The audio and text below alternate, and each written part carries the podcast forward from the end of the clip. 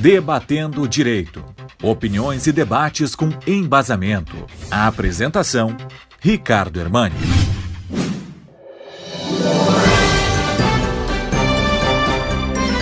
É dizer que nós, em 2022, como todos já sabem, teremos eleições.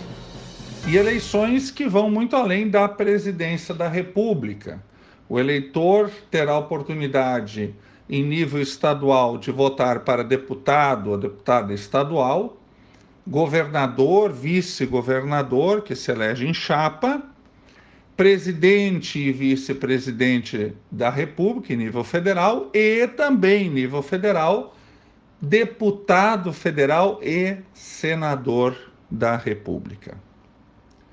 O meu foco hoje do comentário e da conversa com os ouvintes são algumas situações que muitas vezes passam batido e, no caso específico, dizem respeito ao Senado Federal. Primeira questão: o mandato do senador é o dobro do mandato de todos os demais eleitos. Enquanto presidente, governador, deputados têm mandato de quatro anos, quando se elege um senador da República, este tem um mandato de oito anos. Bom, e aí nós já temos uma diferença importante.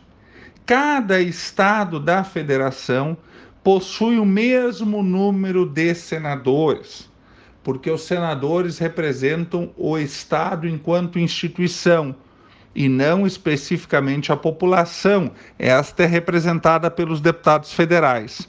Por isso há uma diferença do número de deputados federais por estado. Por exemplo, São Paulo tem 70 deputados federais, enquanto o Rio Grande do Sul tem 33 e alguns estados têm o um mínimo, que são oito deputados federais. Se o Senado Federal representa os estados, em tese todos os estados são iguais, o número então é de três senadores para o Acre, três senadores para São Paulo e assim sucessivamente. Há quatro anos atrás, nós e, os brasileiros elegeram em seus estados dois senadores. No caso específico do Rio Grande do Sul, a reeleição do senador Paulo Paim e a eleição do senador Luiz Carlos Heinz. Então, estes dois têm mais quatro anos de, quatro anos de mandato. Nesta eleição, como foram eleitos dois na última, nesta eleição teremos a oportunidade de eleger apenas um senador para fechar os três, porque terminam os oito anos de mandato do senador Lazier Martins. Pode ele a reeleição e, claro, teremos outros eh, candidatos ao Senado. Então, este ano, nós votaremos em um único candidato a senador. Daqui a quatro anos, aí volta o voto duplo para o Senado Federal. Mas em relação ao Senado Federal, chama a atenção uma situação muito particular. O que acontece quando um senador ou tem problemas de saúde, vem a falecer no mandato, que são oito anos, ou, e é muito comum, assume um ministério, concorre a governador do estado, eventualmente se elege, uh, ocupa um outro cargo público ao longo desse mandato. Quem assume? Quem assume o mandato de senador? O seu suplente. Ah, muito bem. Mas quem é o suplente do senador? Porque o suplente do deputado é aquele do partido ou coligação que fez um pouco menos de voto, que está logo abaixo, que teve votos da população. Este vai assumir.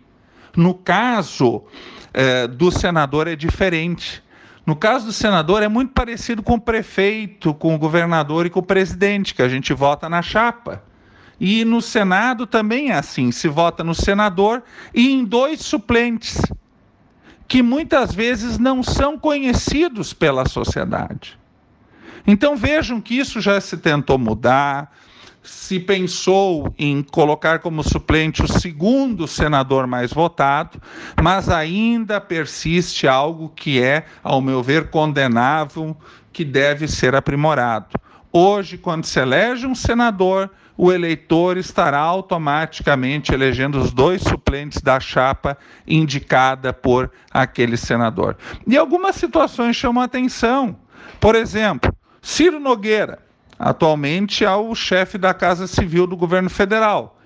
Quem assumiu no lugar dele, porque o mandato dele continua, por incrível que pareça, ouvintes, é a mãe dele. Eliane Nogueira, de 71 anos, que nunca ocupou um cargo público, porque ela foi colocada como primeira suplente na chapa do Ciro Nogueira. O Eduardo Braga, do Amazonas, a suplente dele é Sandra Braga. Quem é Sandra Braga? Esposa do senador Eduardo Braga. Ela ainda não, não assumiu. Eduardo Braga continua exercendo seu mandato. Eu me recordo num episódio muito famoso, Antônio Carlos Magalhães, quando ele ia ser caçado pela, pelo escândalo do vazamento, da violação do painel do Senado Federal, em que ele que se denunciava que ele tinha acesso às votações secretas. Ele, para não ser caçado, renunciou. E quem assumiu o restante do mandato não foi o segundo senador mais votado, mas foi o seu suplente, o seu filho, ACM Filho. Então, são situações que ainda eh, devem ser eh, bem discutidas. E aí eu faço uma pergunta ao ouvinte. Se ele se lembra em quem ele votou na última eleição para o Senado? Seguramente sim. E quem são os suplentes que ele, que todos nós elegemos ao eleger o nosso ou a nossa senadora. Uma boa semana a todos. Que fique essa reflexão de tantas mudanças que nosso país ainda precisa em termos de legislação eleitoral e até a próxima segunda-feira.